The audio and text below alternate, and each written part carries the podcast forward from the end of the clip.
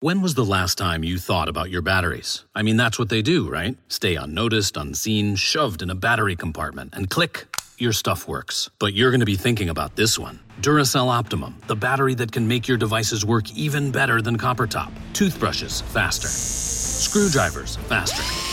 RC cars, yeah, an upgrade without upgrading. So just this one time, do you and your devices a favor and upgrade to the power of Duracell Optimum.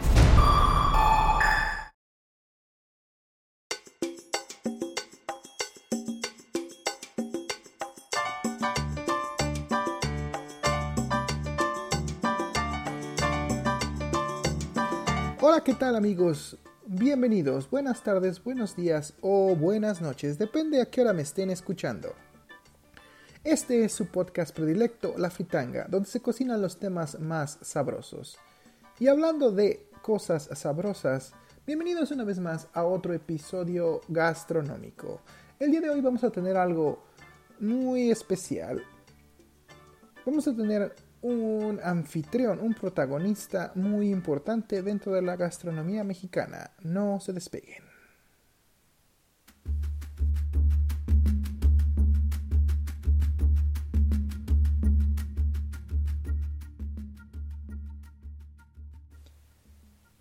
El día de hoy vamos a hablar de una de la más importante, diría yo, del pináculo de la gastronomía mexicana. Así es, el día de hoy vamos a hablar de la tortilla y sus orígenes. Así es, sin más preámbulo, vamos a comenzar. El origen de la tortilla de maíz abre con Quetzalcoatl y el maíz. La tortilla de maíz es sin duda uno de los elementos más representativos de la comida mexicana. Según cuenta la leyenda, el maíz fue parte de la creación del hombre.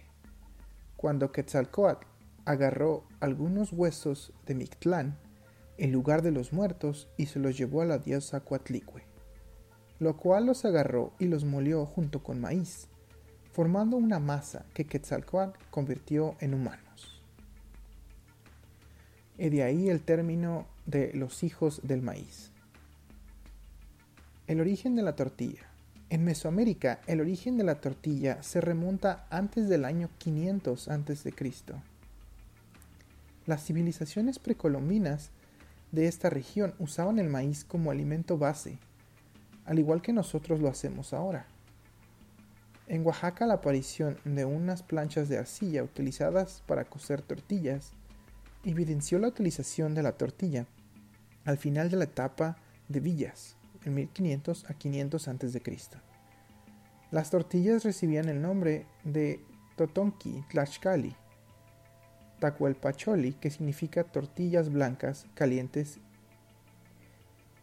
y dobladas, relataba Fray Bernardino de Sahagún en su libro Historia General de las Cosas de la Nueva España. La nixtamalización. La tortilla de maíz tiene forma de tortilla circular y aplanada. Se usa para preparar diferentes platillos y se hacen con masa de maíz nixtamalizado. La nixtamalización es un proceso mesoamericano mediante el cual se cocen los granos de maíz con agua y cal para después de reposado, moler los ingredientes y obtener la masa de nixtamal. En la gastronomía mexicana las tortillas de maíz son parte esencial en la mesa a la hora de la comida para acompañar los platillos o hacer tacos con guisados. Con la tortilla de maíz se pueden hacer muchas preparaciones como tacos, enchiladas, quesadillas, chilaquiles, entre muchas otras delicias. Como dato de interés, Tlaxcala significa lugar de la tortilla de maíz, esto es probablemente evidenciando el lugar de origen de esta comida. Pero vamos a ahondar un poco más en el panorama, en sus orígenes de las tortillas. A pesar de sus diversos usos, es una parte muy importante para la cocina mexicana. Como ya lo mencioné, la, tortilla se remonta antes del año 500. Las primeras crónicas de Indias describen a la tortilla mesoamericana como pan de maíz Incluso la primera traducción al español de la crónica de Francisco López de Gomara del nombre de la ciudad de Tlaxcala fue usado como Tlaxcalan. Quiere decir pan cocido o casa de pan, pues se coge ahí más gentil que por los alrededores. Ah, actualmente la toponimia de Tlaxcala se deriva del náhuatl, Tlaxcalitlán, lugar de la, tortilla. Eh, años más tarde, Fray Bernardino de Sahagún describe en su Historia General de las Cosas de la Nueva España algunas variantes con su nombre náhuatl. Estas son algunos fragmentos de los cuales él, dijo. Las tortillas de cada día comían los señores se llamaban totonki, tlaxcali, tlacuelpacholi. Quiere decir tortillas blancas y calientes y dobladas, compuestas en un chiquihuitl y cubierto con un paño blanco. Cada día también comían otras tortillas que se llamaban tlaxcali, quiere decir tortillas grandes. Estas eran muy blancas y muy delgadas, y anchas y muy blandas. Comían también otras tortillas que se llamaban cuatlancuali. Son blancas, gruesas, grandes y ásperas. Comían otra variedad de tortillas que eran blancas y otras algo pardillas, de muy buen comer, que llamaban tlaxcalpacholi.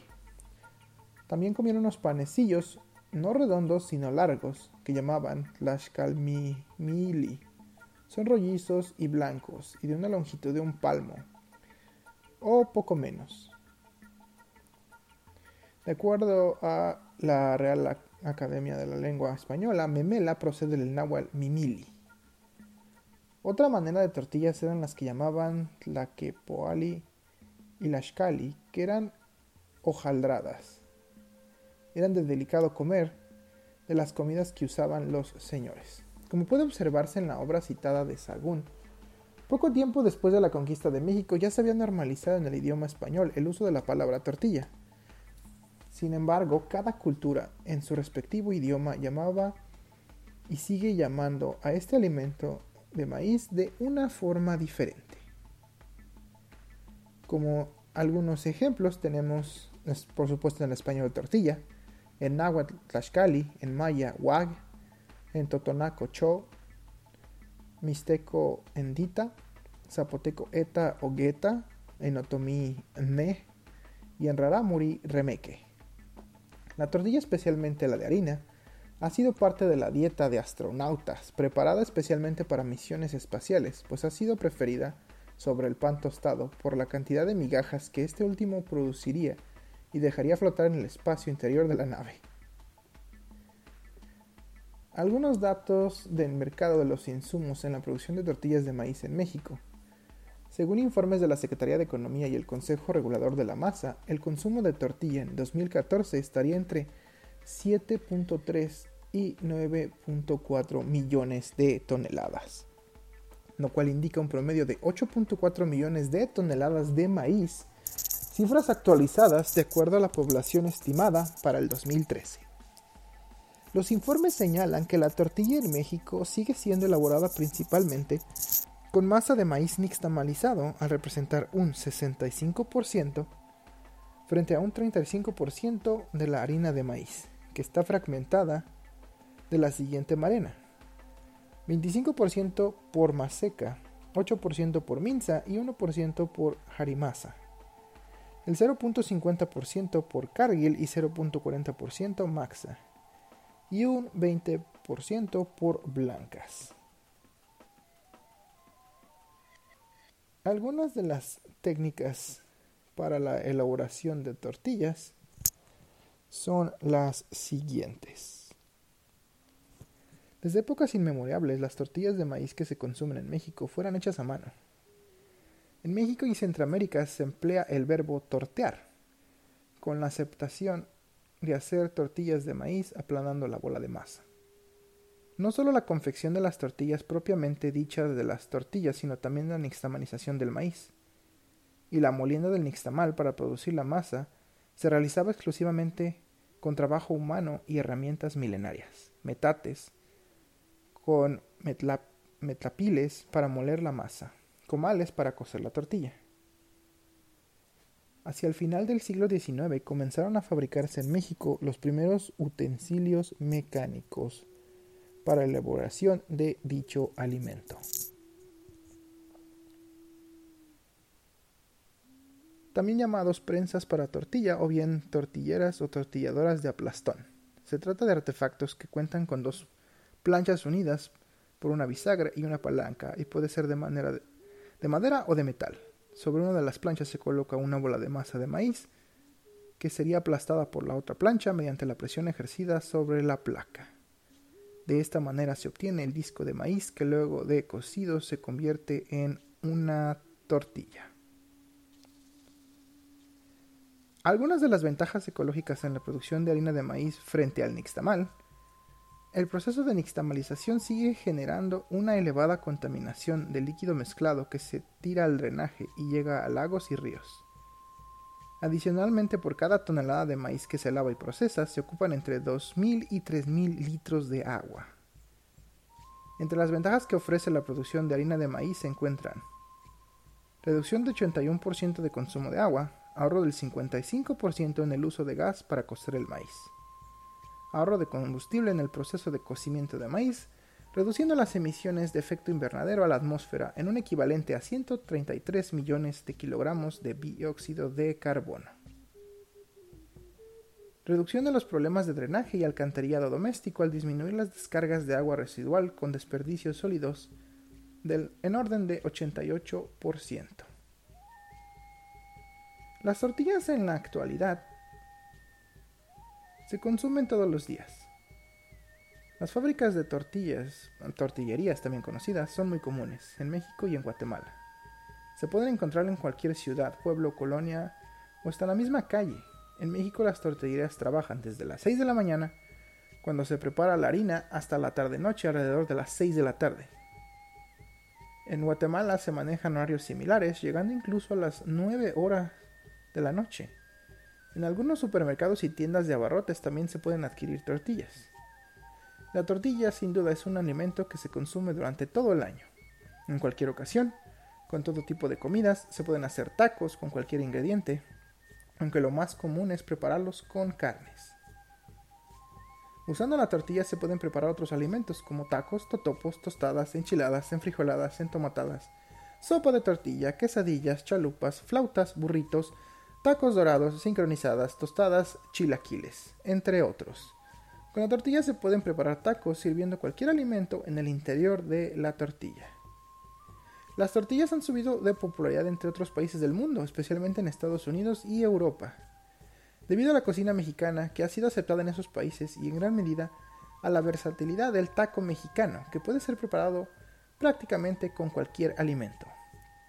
Entre, los productos de supermercados en el siglo XXI es común encontrar paquetes de tortillas en bolsas de plástico, empacadas y refrigeradas. Estas por lo general son menos favorecidas que las originales hechas a mano y cocidas sobre el comal en el momento mismo de confeccionar los alimentos.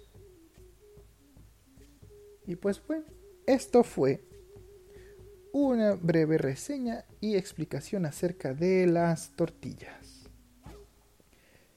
Espero que les haya gustado el episodio culinario del día de hoy. Recuerden que me pueden dejar algún comentario o sugerencia a través de mi correo electrónico, el cual es unchilangoexplorador.gmail.com. Me pueden seguir a través de mis redes sociales, en Facebook como La Fritanga Podcast, a través de Instagram también como La Fritanga Podcast y en Twitter como Un Chilango Explora. También pueden escuchar este episodio o los otros episodios anteriores en múltiples plataformas como Spotify, Apple Podcast y iHeartRadio. Yo soy el Chilango Explorador y nos vemos en la siguiente emisión. Hasta la próxima y buen provecho.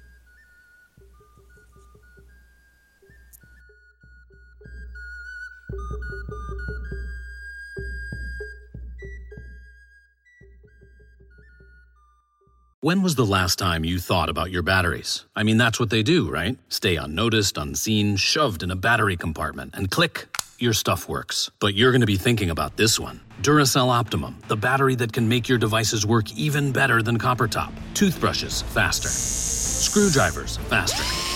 RC cars, yeah, an upgrade without upgrading. So just this one time, do you and your devices a favor and upgrade to the power of Duracell Optimum.